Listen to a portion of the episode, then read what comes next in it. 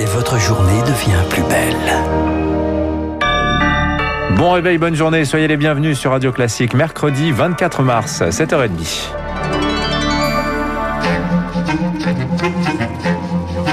7h30, 9h, la matinale de Radio Classique avec Guillaume Durand.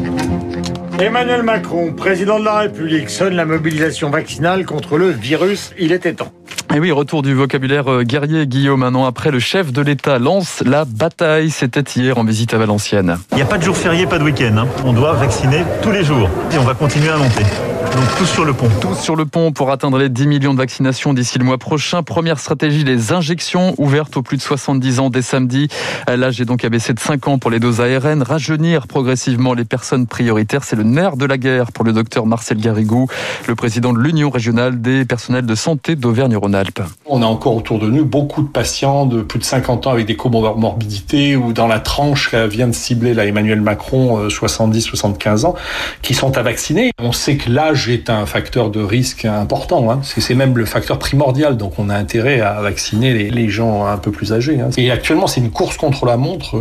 Je vois ma région, la Auvergne-Rhône-Alpes, qui était pas trop mal passée, est en train de, déraper. Là. On était sur un plateau à tendance ascendante, mais là, on a franchement une accentuation euh, de l'ascension de, depuis la mi-février. Marcel Garrigou au micro de Rémi Pfister. Par ailleurs, un numéro spécial sera mis en place pour les plus de 75 ans qui n'auraient pas été vaccinés, notamment faute de créneaux disponibles. Le deuxième levier, c'est aussi l'élargissement des professions prioritaires. Et en particulier les enseignants. Première dose attendue à partir de la mi-avril. Enfin, disent encore les syndicats d'enseignants. On aurait même pu aller plus vite, selon Gilles Tabourdeau, secrétaire du SNUIPP FSU dans la Vienne. Il y a des pays comme le Portugal où c'est déjà prévu. Euh, L'Allemagne, la vaccination a déjà commencé. Il est quand même regrettable de voir ça planifié loin.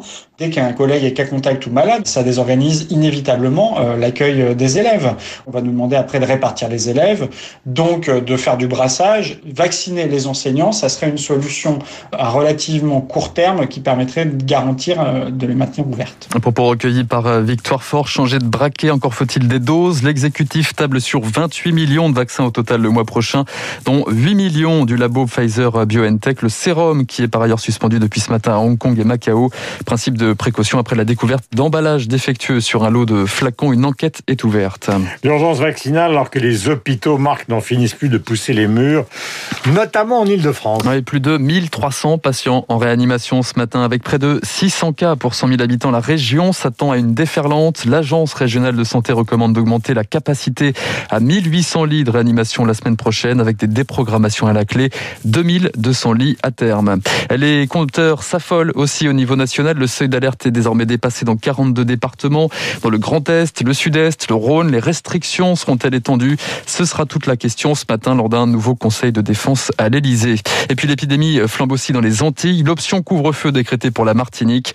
Tout le monde chez soi entre 22h et 5h du matin. Entrée en vigueur vendredi soir et pour les trois prochaines semaines. Quand le ministère Delphine Jubilard fait naître des vocations. Et trois mois maintenant que l'infirmière Guillaume de 33 ans de Cagnac-les-Mines n'a plus donné signe de vie. Un départ du domicile mi-décembre depuis pas une trace, pas une explication. Les battus, les fouilles du domicile, l'audition du mari n'ont rien donné. L'enquête piétine, mais elle peut compter. Elle peut compter sur des internautes qui jouent aux enquêteurs amateurs. Ils sont plus de 4000 à se rassembler dans des groupes Facebook, des Sherlock Holmes 2.0.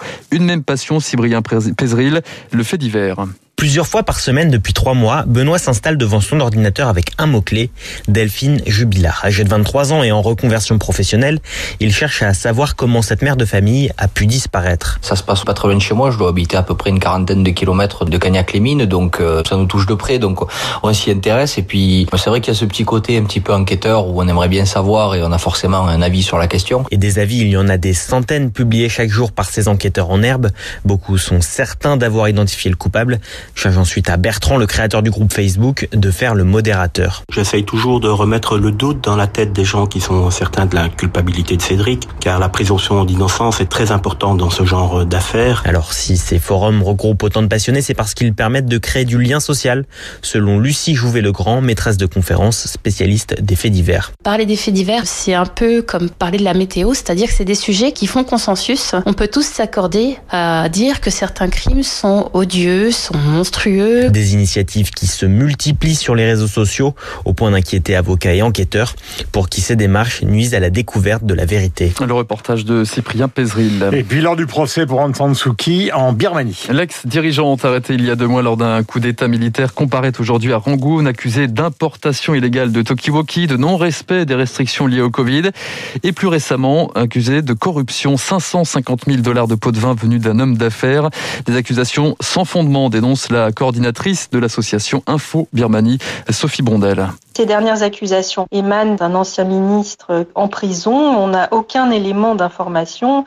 Il n'y a aucune garantie euh, d'un procès euh, équitable. Son avocat disait que le procès pourrait durer de six mois à un an. Avec toutes les infractions euh, qui lui sont reprochées, les accusations accumulées, il y a des peines possibles de plusieurs années de prison. Aung San Suu Kyi a plus de 70 ans. L'armée cherche à éliminer Aung San Suu Kyi de la vie politique à titre définitif. Un propos recueilli par Marc Tédé, la junte qui poursuit sa répression contre les manifestants dans la rue. Une fillette de 7 ans abattue hier soir dans la deuxième ville du pays. Les militaires assurent toutefois avoir libéré 600 personnes sur 2800 interpellées depuis le coup d'État du 1er février. Euh, mon cher Marc, un petit peu d'étranger. Oui, d'étranger toujours avec la quatrième élection législative en deux ans en Israël et à la fin c'est toujours Benjamin Netanyahu qui gagne ou presque 31 à 33 sièges pour le parti du Premier ministre sortant selon les sondages de sortie des urnes. Place désormais aux tractations avec les autres partis. On y revient dans les spécialistes dans un instant. Voilà, avec Emmanuel Faux, un petit peu d'optimisme pour ceux qui nous écoutent ce matin, pour tous ceux qui nous écoutent ce matin, puisque le soleil va régner sur la plupart des régions de France, malgré cette cochonnerie de Covid. Voici les Beatles en 69. Le titre est signé George Harrison. C'est une célébrité. Voici le soleil. Here comes the sun. Here comes the sun. I say it's alright.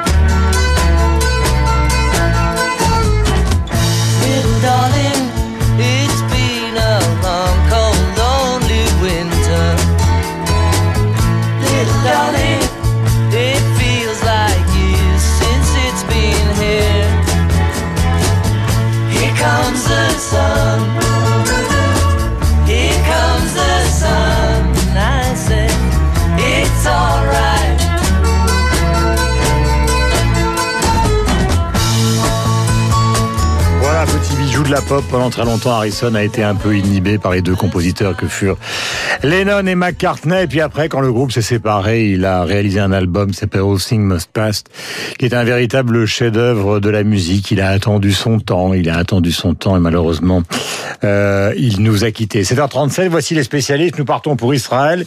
Et après, avec Dimitri Pavlenko, vous allez découvrir une curiosité chez Goldman Sachs aux États-Unis.